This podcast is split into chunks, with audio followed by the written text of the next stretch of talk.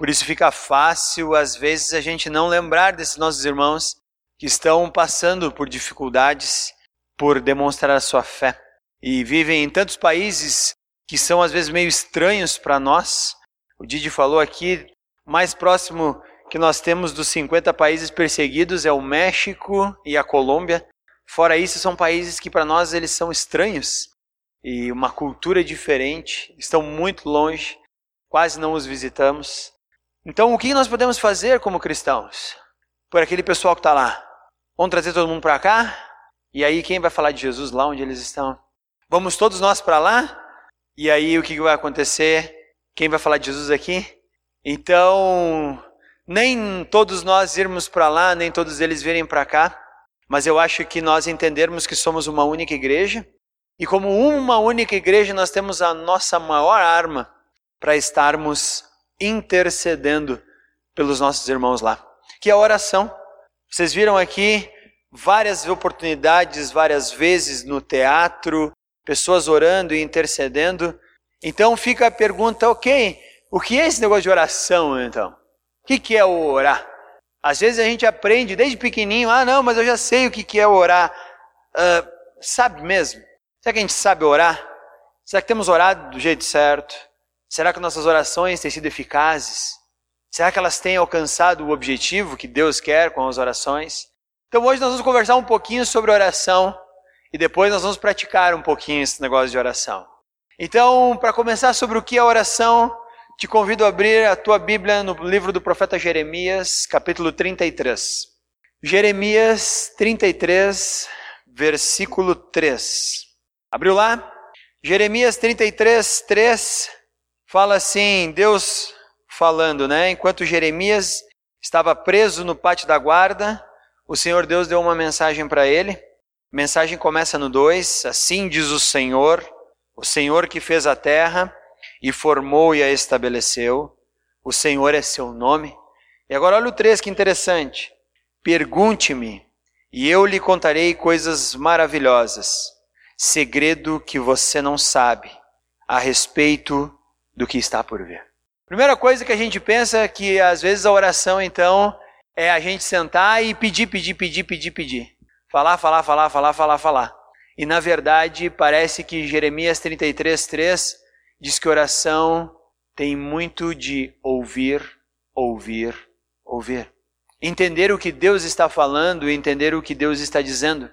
Então a gente às vezes corre o risco de entender errado que oração é algo que nós vamos fazer para que Deus esteja fazendo, mas então eu vou falar e ele tem que ouvir, eu vou falar várias vezes para ele entender o que eu estou dizendo, e aqui Deus fala para Jeremias: Jeremias, me pergunte, me faça perguntas, deixa eu te contar sobre mistérios que você não vê, sobre coisas que você não imagina.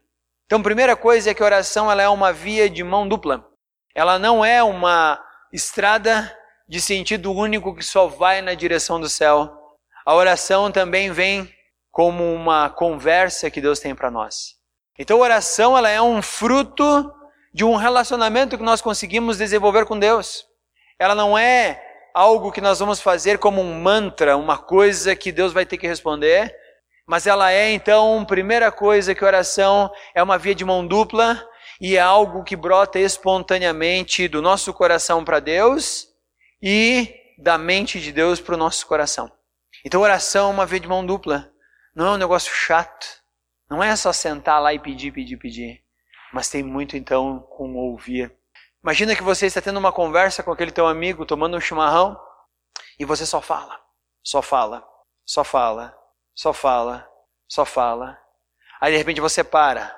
Aí teu amigo diz assim, puxa, agora eu vou poder falar alguma coisa. Olha, muito bom o papo, muito legal, tava bom o chimarrão, tô indo embora. Aí teu amigo vai olhar e vai dizer, ops, faltou um negócio nesse, nesse relacionamento aí. Quando é que ele ouve o que eu estou dizendo para ele? E aí, às vezes, Deus pode estar conversando contigo, dizendo, querido, isso que você está me pedindo, você não entende.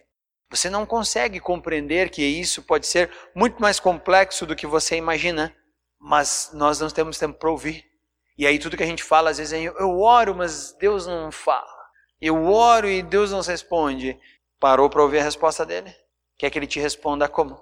Então, oração começa com uma via de mão dupla. Você fala, mas também você ouve. Não é um monólogo. Isso nos ensina Jeremias. Também nós temos uma dificuldade enorme de orar porque temos em nós algo chamado pecado. E a nossa carnalidade nos impede às vezes de pensar espiritualmente. É aí que eu digo que às vezes pedimos coisas que não compreendemos na sua totalidade e Deus diz isso você não pode. Como uma criança que de repente pede para o pai assim: pai, eu quero um carro. E você diz, querido, você tem 12 anos, você não pode ter um carro agora. Mas pai, por que eu não quero ter um carro? Tu não me ama? não tem nada a ver com quanto eu te amo ou não. Significa que você ainda não tem capacidade suficiente, nem física e nem mental, para ter um carro. Você não compreende o quanto é dispendioso de dinheiro para ter um carro. Não é simplesmente ganhá-lo, mas é mantê-lo. É abastecer, é pagar seguro, é pagar IPVA, é cuidar com multas, é saber dirigir, é se preocupar com as outras pessoas que estão contigo na estrada. Não é só sentar ali e sair dirigindo como você faz com o teu carrinho elétrico que o pai te deu de aniversário. Então, naquele momento, você vai com certeza dizer não. E talvez essa criatura, por causa da sua imaturidade, ela não vai entender que esse não é para o seu próprio bem, para a sua autoproteção. Ela simplesmente acha que ela já pode dirigir um carro. Então a nossa carnalidade, às vezes, ela nos impede realmente de entendermos quão grande é o nosso pedido. E Deus diz: você não está pronto para isso. Mas nós, como uma criança, ficamos emburrados e achamos que na verdade Deus não está ouvindo ou não está nos amando o suficiente quando não responde ou não nos dá aquilo que pedimos. Significa que diante de Deus nós temos uma maturidade muito pequena, comparada a uma criança de 12 anos e um adulto. Então, Romanos, capítulo 8, versículo 26. Abra aí a sua Bíblia nesse, nesse trecho da sua Bíblia. Romanos, capítulo 8, versículo 26 e 27.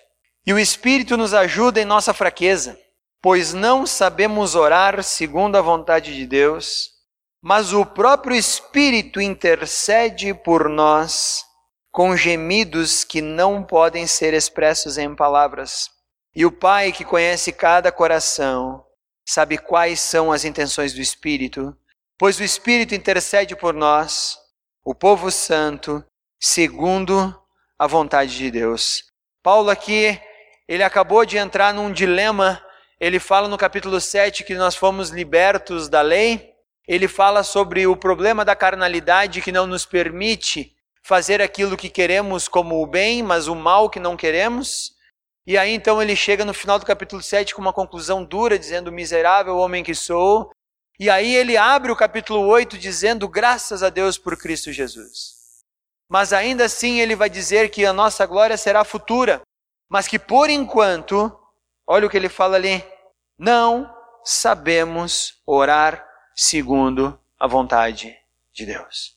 Eu não sei quão maduro você é na fé, e isso não tem a ver com tempo de cristianismo, tem a ver com maturidade e crescimento. Então eu não sei quanto você é maduro na tua fé, mas eu acho que Paulo era maduro o suficiente, muito mais do que eu. E quando ele fala, nós não sabemos orar segundo a vontade de Deus, então eu tenho que acreditar que ele está falando a verdade.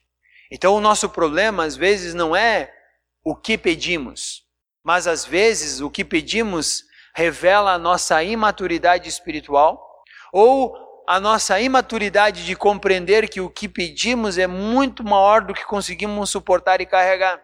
E aí, o que, que vai acontecer? Vai acontecer que o próprio Espírito Santo vai revelar a intenção do nosso coração para Deus e revelar os reais motivos de nossos pedidos. Isso não quer dizer que Deus não está trabalhando em nossas vidas, mas isso quer dizer que, como nós não sabemos pedir, o Espírito Santo dá aquela filtrada e chega à real intenção do coração. E ele faz isso com gemidos que nós mesmos não conseguimos expressar, e é ele que faz. Então o Espírito Santo intercede naquela falta de maturidade que temos. Por exemplo, se eu perguntasse aqui hoje, agora, quem de vocês aqui gostaria de ter uma Ferrari? Muita gente dizia, eu gostaria. Sabe quanto custa manter uma Ferrari? Vai fazer a revisão dos 10 mil na concessionária da Ferrari para te ver quanto custa. Aposto que você vai querer devolver ligeirinho. Então, às vezes, nós pedimos coisas que são grandes demais. Nós não compreendemos, nós queremos o benefício do aproveitar, mas nós não conseguimos entender a responsabilidade do manter. Ah, mas poucas pessoas, tá, Ferrari a gente pede porque a gente sabe que é uma coisa simples. Já pediu uma esposa? Já pediu um marido? Sabe quão custoso é, não só financeiramente, mas psicologicamente e espiritualmente, manter a saúde de um casamento? Mas muitos de nós, quando pedimos, ou aqueles que ainda agora pedem, não pensam na, no valor que nós temos que dispensar para manter um relacionamento com outra pessoa. A gente quer só a parte boa. Vai ser só coisa boa. Chegar em casa todo dia faceiro, mulher cheirosinha, comida pronta, porque ela trabalha e ainda cozinha muito bem, joga os tênis para cima, assisto meu futebolzinho, ela vem com cerveja e depois, ainda na hora de ir para cama, ela está pronta para tudo que eu precisar e querer. Sabe quanto custa? Não só financeiramente, mas psicologicamente, espiritualmente, um casamento assim? Mulheres criam um marido? Não, vai ser querido, vai sempre entender quando eu estiver nas dificuldades, vai ter uma mente tão complexa quanto a minha, vai querer os mesmos objetivos que eu, vai querer sentar em casa, chegar e conversar, não vai nem pensar no Netflix, no videogame, no futebol e em tudo mais, vai ficar ali me ouvindo, entendendo. Sabe quanto custa isso? Eu não estou dizendo que é impossível, mas nós não pensamos em quanto um casamento realmente é dispendioso. E o que falar dos filhos?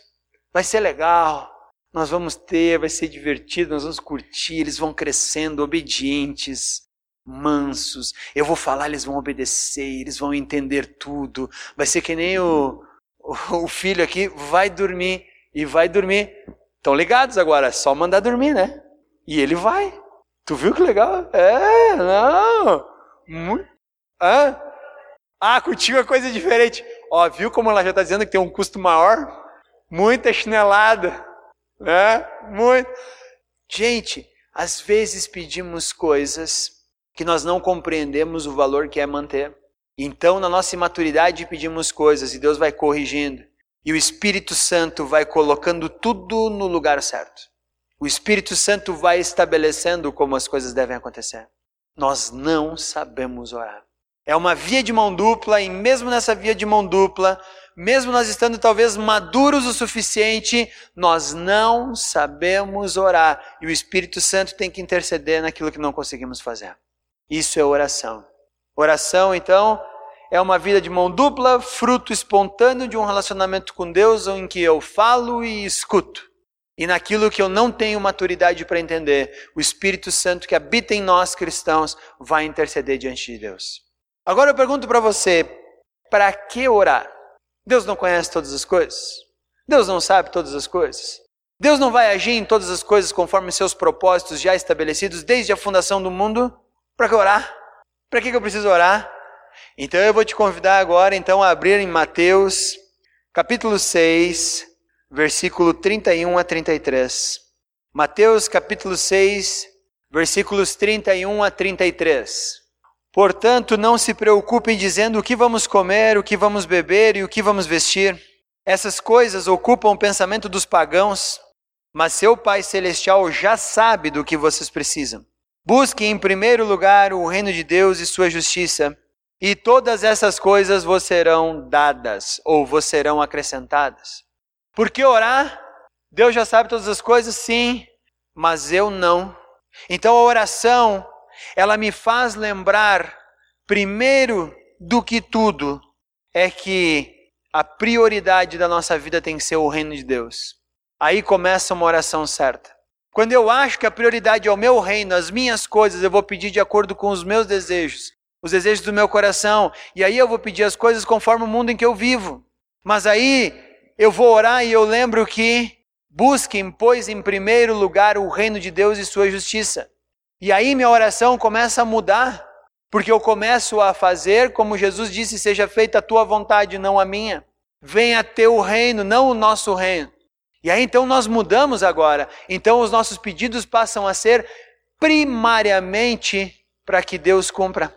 Então antes de eu pedir Deus, sei lá o que eu vou pedir, me leva para uma cidade confortável para morar. Vou aqui imaginar, não sei. E aí eu digo: não, Deus, me leva para uma cidade que precisa do teu evangelho, ou me deixa na minha cidade que precisa do teu evangelho. Primeira vez que eu conheci Curitiba, achei uma cidade linda. Muitos dos meus planos foram: vou preparar minha vida para morar em Curitiba. Mas aí Deus disse: Curitiba já tem crente demais. E tem mesmo. O Paraná é um dos estados mais evangelizados do Brasil. O Rio Grande do Sul, um dos menos evangelizados do Brasil. Eu te quero no Rio Grande do Sul. Tá bom? Tá bom. Vou ficar aí. O que, que eu vou fazer? Uma vez eu ganhei uma proposta para trabalhar numa igreja lá na Bahia, Salvador. Imagina eu, baiano. Ia ser divertido, hein? E aí eu disse, bom, vamos orar então. Simone e eu oramos. Oramos, dissemos, não, vamos lá, vamos orar, vamos botar pé no chão aí. E uma das minhas orações era, Deus, lá tem muito macumbeiro. Tem muito macumbeiro, eu acho que a gente pode ir lá e orar, interceder para acabar com isso. Deus disse, tem mais centro de Umbanda e Macumba em Porto Alegre do que em Salvador. Te quero em Porto Alegre, te quero perto de Porto Alegre.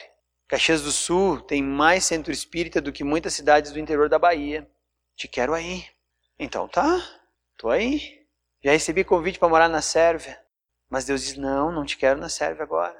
O custódio me disse: Olha, tem lugar na Espanha, tem muito trabalho na Espanha e Portugal. Quer vir trabalhar aqui na Espanha e Portugal? Deus ainda não disse nada. Deus disse: Você vai ficar aí.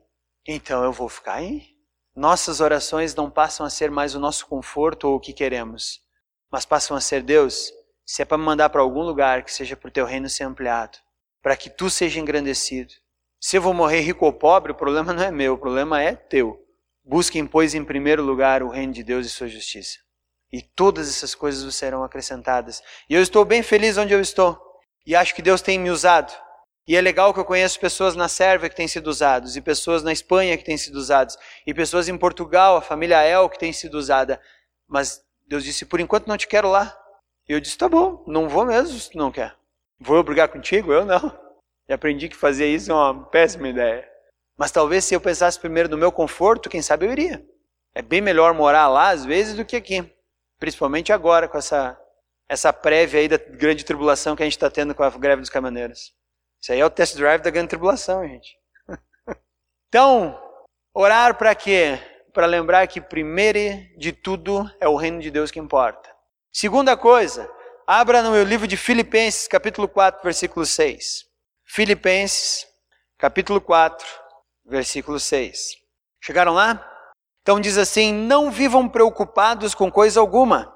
Em vez disso, Orem a Deus pedindo aquilo de que precisam e agradecendo-lhe por tudo que ele já fez.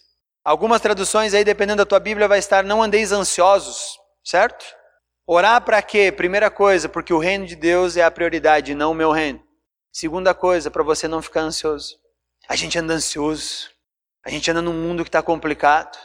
A gente está toda hora temeroso: o que, que vai acontecer, o que não vai acontecer, quem será que vai estar no poder, quem será que vai sair do poder, o que será que vai estourar hoje, será que meu carro vai chegar lá no lugar que eu tenho que chegar, será que a gasolina amanhã vai chegar, minha bicicleta está precisando de manutenção, meu casamento está ruim, e aí a gente vai ficando ansioso, ansioso, ansioso, preocupado, preocupado, preocupado, e Deus diz: não andem assim. Antes, orem e entreguem nas minhas mãos as preocupações de vocês. Mas agradeçam pelo que eu já fiz. Está preocupado se teu carro vai chegar lá? Agradece que tem carro. Está preocupado que teu casamento está complicado? Agradece que casou. Está preocupado que teu filho não está indo bem na escola? Agradeça que tem filho. Está preocupado que não sabe como é que vai trocar o telhado da casa? Agradeça que tem casa. Não ande ansiosos por coisa alguma. Não andem preocupados por coisa alguma, mas em tudo orem orem a Deus pedindo aquilo que precisam. Então Deus já sabe todas as coisas, mas eu não sei. Então eu oro porque a prioridade é o reino dele. Segunda coisa, porque eu não posso andar ansioso. Querem mais um motivo? 1 João capítulo 5, versículo 13. 1 João capítulo 5, versículo 13. Escrevi essas coisas a vocês que creem no nome do Filho de Deus, para que saibam que têm a vida eterna. Estamos certos de que Ele nos ouve sempre que lhe pedimos algo conforme a Sua vontade. E uma vez que sabemos que Ele ouve nossos pedidos, também sabemos que Ele nos dará o que pedirmos. Então, primeira função da oração, lembrar que o, o, o reino de Deus é a prioridade. Segundo, para que eu não ande ansioso, para que eu não ande ansioso. Terceiro, para que eu dependa dele. Ele não diz aqui, ó, agora saiam, vão buscar, façam tudo, é na mão de vocês, vão lá e for, façam todo esforço para conquistar. Ele diz: uma vez que sabemos que Ele ouve nossos pedidos, também sabemos que Ele nos dará o que pedimos. Mas olha o versículo 14: sempre que lhe pedimos algo conforme a Sua vontade. Então nós exercitamos a nossa dependência de Deus. É Deus quem responde a nossa oração. É Deus que vai nos entregar o que pedimos, para que nós não nos achemos pessoas fortes demais. Sabe aquela pessoa que diz, eu consigo tudo na minha vida? Não, você não consegue nada. É Deus quem dá. É Deus quem permite ter. É Deus quem coloca nas suas mãos. Então nós, pessoalmente, não conseguimos fazer nada. É Deus. Então a oração serve para que eu dependa dele. Então vamos lá, a oração é uma via de mão dupla onde eu falo e eu escuto. Oração também tem a ver com a minha imaturidade em pedir e o Espírito Santo interceder de forma correta. A oração me leva a entender que o reino de Deus é a prioridade. A oração também me leva a não andar ansioso, descansar. Hoje o maior problema do ser humano é andar ansioso. E também a oração nos faz depender dele. Aí vem a pergunta, ok, tá bom. Como orar? Como é que nós temos que orar então? Primeiro eu vou te dizer como não orar. Porque às vezes a gente fica com aquela, vamos orar como? E eu vou te dizer, olha, eu vou te dizer como não orar. Então já abra aí a tua Bíblia em Mateus capítulo 6 e nós vamos entender como não orar antes de entender como orar. Mateus capítulo 6, versículos 5 e 6. Chegaram lá? Quando vocês orarem, não sejam como os hipócritas que gostam de orar em público nas sinagogas e nas esquinas, onde todos possam vê-los. Eu lhes digo a verdade: eles não receberão outra recompensa além dessa. Mas quando orarem, cada um vá para o seu quarto, feche a porta e ore ao seu pai, em segredo. Então seu pai, que observa em segredo, os recompensará. O que, que tem a ver isso aqui? Então não podemos fazer vigília de oração. Não podemos orar todos aqui. Não, não é isso. Mas Jesus está dizendo o seguinte: uma vez, alguns religiosos, eles gostavam de orar para ser vistos pelos homens. E é legal que Jesus disse, eles já conseguem o que eles querem, porque eles querem ser vistos pelos homens, os homens vão lá, olham e saem. Agora você acha que as orações deles são respondidas? Não. Por quê? Porque eles oram de forma hipócrita para impressionar as pessoas. Nossa, como essa pessoa ora! Esse sim é um homem de oração. E na verdade, Jesus diz: essas pessoas aí que querem ser vistas pelos homens, elas conseguem o que elas querem. Por quê? Elas querem ser vistas pelos homens. Então elas são vistas, mas as suas orações não são respondidas. Então, primeira forma de como não orar: não ache que oração é uma forma de atrair a admiração dos homens. Não, esse é um homem de oração. A oração desse cara é forte. E Deus diz: não façam isso. Isso é hipocrisia. Quando vocês tiverem que orar, quem é que é o alvo da oração? É Deus. Então você vai num lugar aonde só Deus vai te ver, aonde só Deus vai estar contigo. E aí ali sim você agora dispensa a tua oração diante dele. Mas não ore para ficar sendo visto pelas pessoas na rua. Segunda coisa de como não orar é o versículo 7 e 8. Ao orar, não repitam frases vazias, sem parar, como fazem os gentios. Eles acham que se repetirem as palavras várias vezes, suas orações serão respondidas. Não sejam como eles pois seu Pai sabe exatamente do que vocês precisam antes mesmo de pedirem. Então, oração não é reza.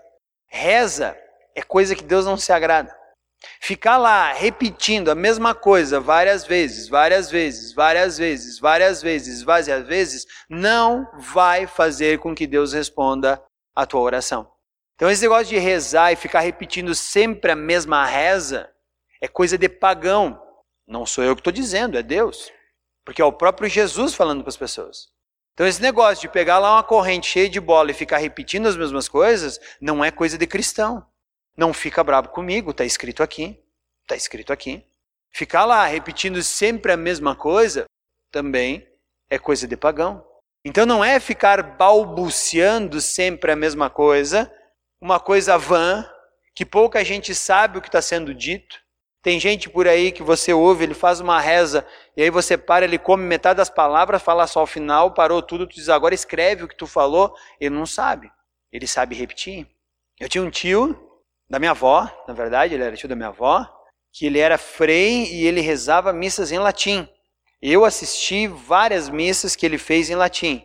Eu sabia, assim, com 7, 8 anos de idade, balbuciar quase toda a missa em latim. Não falava latim. Hoje aprendi um pouquinho no seminário, que você aprende grego, você aprende hebraico e latim, um pouquinho de cada coisa. Mas na época, fui saber depois algumas coisas que eu falava, dizia, ah, agora até faz um pouco mais de sentido. Reza balbuciada não atrai o favor de Deus. Vou te fazer um desafio. Vá lá no teu carro agora, entra lá, bota, não sei se você tem CD, fita cassete, pendrive, né? Não sei o que você usa de mídia. Bota a mesma música repetir infinitamente. Eu que tenho que chegar até Caxias, eu acho que pela metade ali de Farroupilha já joguei fora o meu pendrive. Por quê? Quem aguenta ficar ouvindo a mesma coisa, a mesma coisa, a mesma coisa, a mesma coisa, a mesma coisa? Já sabe o que vai vir, já sabe o que não vai vir, fica chato, fica monótono. Então Deus diz: não orem desse jeito para mim. Não orem, não é assim que eu quero que vocês orem. Então, não orem para que os outros vejam quanto você é um grande orador ou uma grande oradora. E não ore rezando sempre a mesma ladainha, porque não vai dar certo. Ok? Então agora vamos lá. Como orar?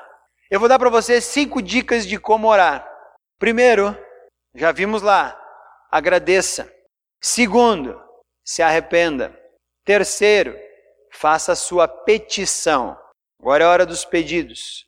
Quarto, interceda. Ore por quem não é você. Isso se chama intercessão. E quinto, adore ou louve, como você quiser. Essa é a forma correta de adorar, de orar. E aí eu quero que você me acompanhe agora em alguns textos. O primeiro está no livro de Salmos, Salmo 107, versículo 1 e 2. E aqui nós temos um exemplo de como agradecer. Salmo 107, versículos 1 e 2. Chegaram lá? Salmo 107, 1 e 2 diz assim: Deem graças ao Senhor porque Ele é bom, seu amor dura para sempre. O Senhor os livrou, proclamem em alta voz, contem a todos que Ele os resgatou dos seus inimigos. Vamos parar aí. Primeira parte da oração, então, é um agradecimento. Você está agradecendo Deus por, por aquilo que Ele fez? Você está agradecendo a Deus por fé naquilo que Ele vai fazer? Você está agradecendo Deus porque Ele é quem Ele é? Então, todos os dias nós temos motivos para agradecer. Porque não morremos dormindo? Porque acordamos em um mundo que precisa ouvir a Sua mensagem? Porque Ele nos deu saúde e possibilidade de levantarmos e sairmos de nossas casas? De encontrarmos pessoas de acordarmos do lado ou à mesa, como foi representado aqui, junto com pessoas que amamos, de saber que alguém nos espera quando voltarmos para casa, que está ansioso por nos receber.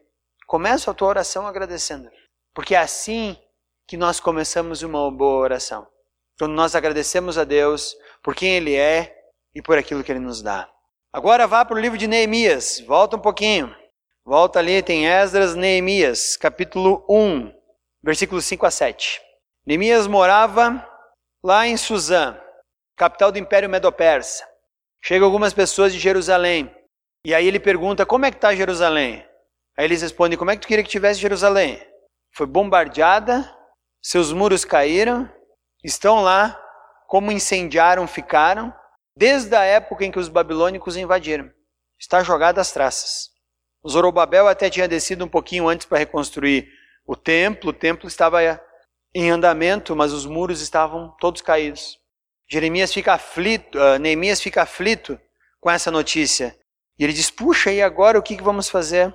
E aí ele começa então uma oração, e a oração começa no versículo 5, quando ele diz assim: Ó Senhor Deus dos céus, Deus grande e temível, que guardas tua aliança de amor leal para com os que te amam e obedecem teus mandamentos.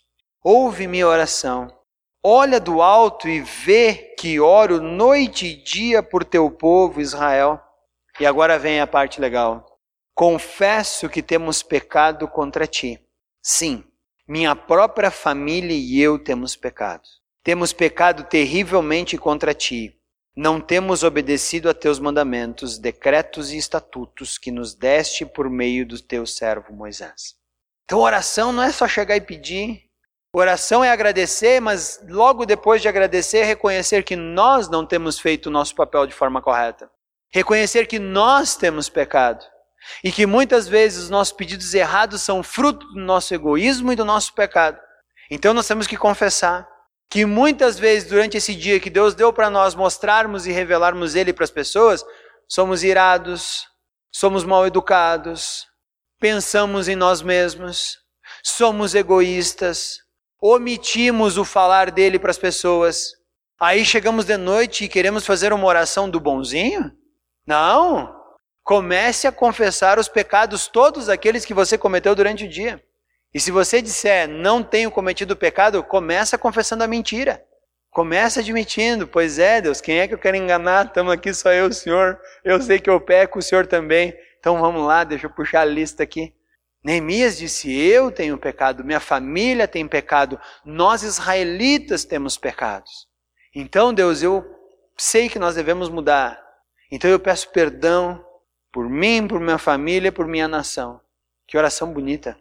Quando foi a última vez que você pediu perdão pelos pecados da nação que você mora? Quando foi a última vez que você intercedeu a Deus pedindo perdão porque as autoridades brasileiras estão distante dele, distante do povo e roubando de tudo que é jeito? Neemias fez isso. Nós precisamos fazer isso. Agradecimento, arrependimento, agora sim, petição Volta para Mateus agora, capítulo 7. Mateus, capítulo 7, versículo 7. Peçam e receberão. Procurem e encontrarão. Batam e a porta lhes será aberta. Pois todos que pedem recebem, todos que procuram encontram, e para todos que batem a porta é aberta. Agora sim, peçam. Peçam já que vocês estão agradecendo Deus por sua presença, já que vocês acabaram de confessar os seus pecados, agora sim vocês estão prontos para pedir. Lembrando que a prioridade é o reino de Deus e a sua justiça, então você não vai pedir com um coração egoísta. Lembrando que nós não precisamos andar ansiosos, mas crendo que Ele vai nos dar, agora nossa oração começa a mudar e começa a ser correta. Agora nós estamos capacitados um pouquinho mais para colocar nossos pedidos diante de Deus. Mas nós não vivemos só nós, né? Não vivemos só nós. Tem mais gente por aí. Então, por isso que logo depois da petição vem a intercessão. Abra agora a tua Bíblia em Colossenses, capítulo 1, versículo 9. Colossenses, capítulo 1, versículo 9. Por isso, desde que ouvimos falar a seu respeito, Paulo está falando da igreja de Colossos, não deixamos de orar por vocês. Pedimos a Deus que lhe conceda pleno conhecimento de Sua vontade e também sabedoria e entendimento espiritual. Agora, Paulo está intercedendo pela igreja de Colosso. Agora chega o nosso momento, depois que nós agradecemos a Deus por quem Ele é, arrependemos dos nossos pecados, fizemos os nossos pedidos, agora nós estendemos a oração a outras pessoas que não estão presentes no local. Aí você pode interceder por teus familiares. Aí você pode interceder pelas pessoas que você quer pedir. Aí você pode interceder pela Índia, pela igreja perseguida. Aí você pode interceder para que Deus esteja abençoando a tua nação, teu trabalho, as pessoas que estão ao teu redor. Aí começa a tua oração por outras pessoas. Porque se eu peço, peço, peço, peço só por mim, só revela o coração egoísta que eu tenho. Parece que eu moro numa bolha e ninguém está perto de mim. E um cristão que não intercede por outras pessoas, mas só pede para ele mesmo, é um coração egoísta. Que precisa agora da ação do Espírito Santo para abrir os olhos dessa pessoa e dizer: Ó, oh, tem mais gente aí, tu sabia? Tem mais gente aí passando por dificuldades que você poderia interceder, mas você não faz. Por quê? Porque se preocupas só com o teu próprio umbigo. Então, oração, quando é feita só por nós, para nós, também evidencia que temos intercedido pouco pelas pessoas ao nosso redor. Quem você está, talvez, evangelizando? Quem você gostaria do teu círculo de amizade, ou teu círculo familiar, que conhecesse Jesus? Quer que ele conheça assim magicamente? Ora por essa pessoa. Ora por ela todos os dias. Ora por oportunidades em que o coração dela esteja aberto a várias, várias circunstâncias do seu dia a dia, para que de alguma forma, soberanamente, Deus possa se expressar e também possa usar você e o teu testemunho para falar para ela. Mas antes, bota ela diante de Deus. Então interceda por outras pessoas na tua oração. E por fim agora, adore, louve. Salmo 150. Salmo 150. Louve o Senhor em seu santuário, louve-no em seu majestoso céu, louve-no por seus feitos poderosos, louvem sua grandeza sem igual. Louve-no com o toque da trombeta, louve-no com a lira e a harpa, louve-no com tamborins e danças, louve-no com instrumentos e cordas e flautas, louve-no com o som dos símbolos, louve-no com os símbolos ressonantes. Tudo que respira, louve ao Senhor, louvado seja o Senhor. Assim se encerra uma boa oração. Quando no final de tudo, Deus é engrandecido e louvado. Então eu quero fazer um resumo do que ouvimos agora. Primeira coisa, o que é a oração? Uma via de mão dupla, aonde eu falo, mas também Deus fala. Então não é o lugar que eu vou para falar, é o lugar que eu também vou para escutar. O Espírito Santo nos ajuda na nossa imaturidade espiritual, intercedendo do jeito certo. Naquilo que nós somos imaturos em pedir, o Espírito Santo filtra e leva para Deus a verdadeira intenção do coração. Por que, que nós devemos orar?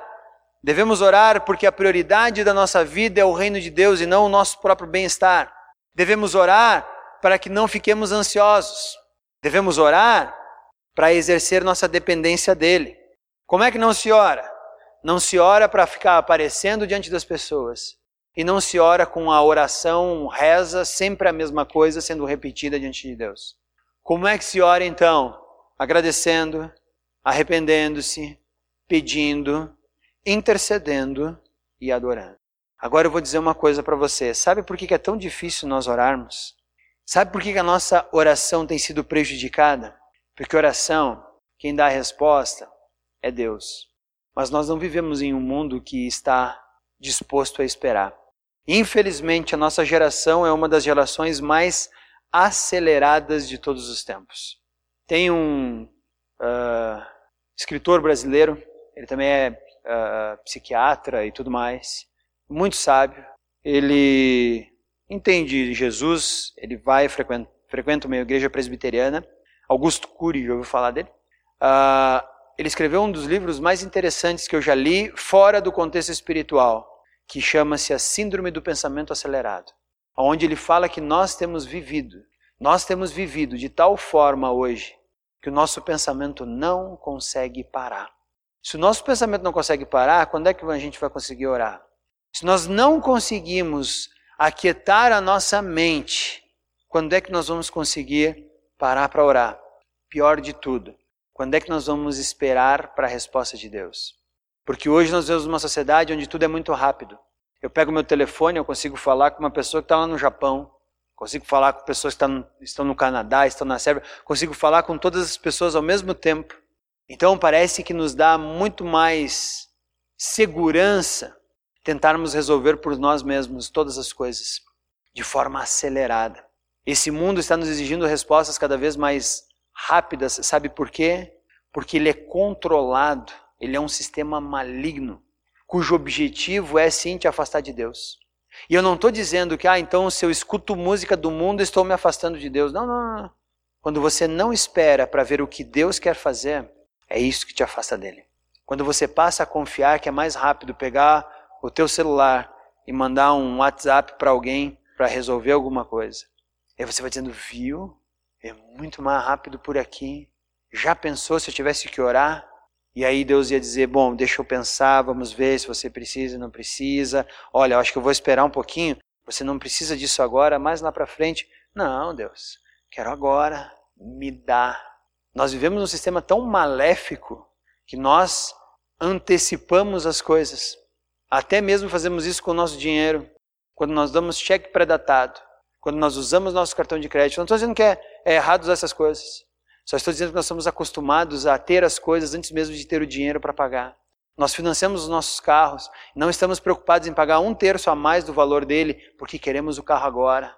Nós não queremos esperar o tempo para guardar o dinheiro e comprar as coisas. Então nós vivemos um sistema que agora nos prende financeiramente, nos prende psicologicamente. E aí nós passamos a ser escravos dessas urgências e dessas emergências. E aí tudo que não fazemos quando estamos correndo é orar. Não queremos esperar a resposta de Deus. Queremos o que queremos agora, já. Por isso, Paulo disse: vocês não sabem orar. Por isso, nós não pedimos o que Deus quer, como fala lá em 1 João. Nós pedimos o que nós queremos. E aí estamos atolados dizendo: Deus não está vendo minha situação, Deus não está vendo minha situação, Deus não está vendo minha situação. E Deus está respondendo, mas não tenho tempo para ouvir. Estou fazendo tudo do meu jeito, do jeito que eu quero, e ainda culpo Deus pela situação miserável que eu estou seja psicologicamente, seja financeiramente, seja correndo, seja sobrecarregado de coisas. Vivemos em um mundo que nos afasta de Deus. Usa a tua oração para você voltar à sintonia dele. Usa a tua oração para descarregar a tua mente. Usa a tua oração a teu favor. Para de pedir. Para de pedir enlouquecidamente, achando que Deus agora é o gênio da lâmpada. Você vai lá, esfrega, pede e ele dá. Você vai lá, esfrega, pede e ele dá. Isso não é Deus, isso é o gênio. Aí você teria que ser chamado de Aladim, não de cristão. Usa a tua oração do jeito certo, para que possamos colocar o nosso coração em sintonia na realidade do Espírito Santo de Deus. Antes de pensar para onde é que tu vai, ore e pede para Deus onde é que Ele quer que você esteja. Tenho visto lá em Caxias do Sul muitos jovens se lançando para o mundo sem pedir para Deus onde é que eles deveriam estar. E é interessante quando eu vou falar com alguém, ah, eu estou indo lá morar não sei aonde, lá nos quintos dos cafundós de Lagoa Vermelha. Eles vão mais longe que isso ainda. E aí eu digo, nossa, mas quem orou contigo? Você pediu o que para Deus? Não, não orei, não pedi, simplesmente acho que tem que ser assim. Vai lá, não vou nem pedir para ele te abençoar, porque eu não sei se ele está te mandando, como é que eu vou dizer para ele te abençoar? Pessoas que estão consumindo coisas, eu digo, tá, calma, só um minutinho, Deus pediu para você comprar isso? Não, mas eu quis, era legal. Quis, era legal, né? Temos feito tudo sem entender que a prioridade é o reino de Deus e sua justiça. Temos feito tudo porque achamos que o nosso bem-estar está na frente do reino de Deus. Ore. Ore. Ora para Deus. Agradeça, arrependa-se, peça, interceda e louve. E você vai ver que alguma coisa vai começar a mudar. Não em Deus, mas no teu coração. E você vai conseguir viver uma vida um pouco mais sóbria. Por quê? Porque a oração sintoniza teu coração com Deus. Muitas pessoas chegam no final da vida sobrecarregadas, pesadas. E tudo que eu escuto lá, estou louco para largar esse fardo. Qual fardo? o do trabalho que está te sobrecarregando. Não, não, o do evangelho. O trabalho eu ainda consigo por mais alguns anos. Que? Que? Tenho escutado muito isso lá. Vamos trocar, cara. Larga o peso do trabalho, fica com o do evangelho. Por quê? Porque Jesus disse que o evangelho é leve. O fardo dele é leve. Aí você quer largar o fardo leve para levar o pesado? Não estou entendendo. A oração nos coloca no lugar certo. A oração sincroniza nosso coração com Deus. E a oração é a maior arma que nós temos para fazermos o reino de Deus crescer, para intercedermos pelas pessoas que estão ao nosso redor. Ela é, sim, mística e mágica, quando feita do jeito certo, da forma certa. Se feita da coisa errada é só um paganismo, mas quando a oração é colocada e feita do jeito certo, ela é a nossa maior arma. Queria que você baixasse sua cabeça agora e pensasse naquilo que foi falado aqui. Como isso pega no teu coração?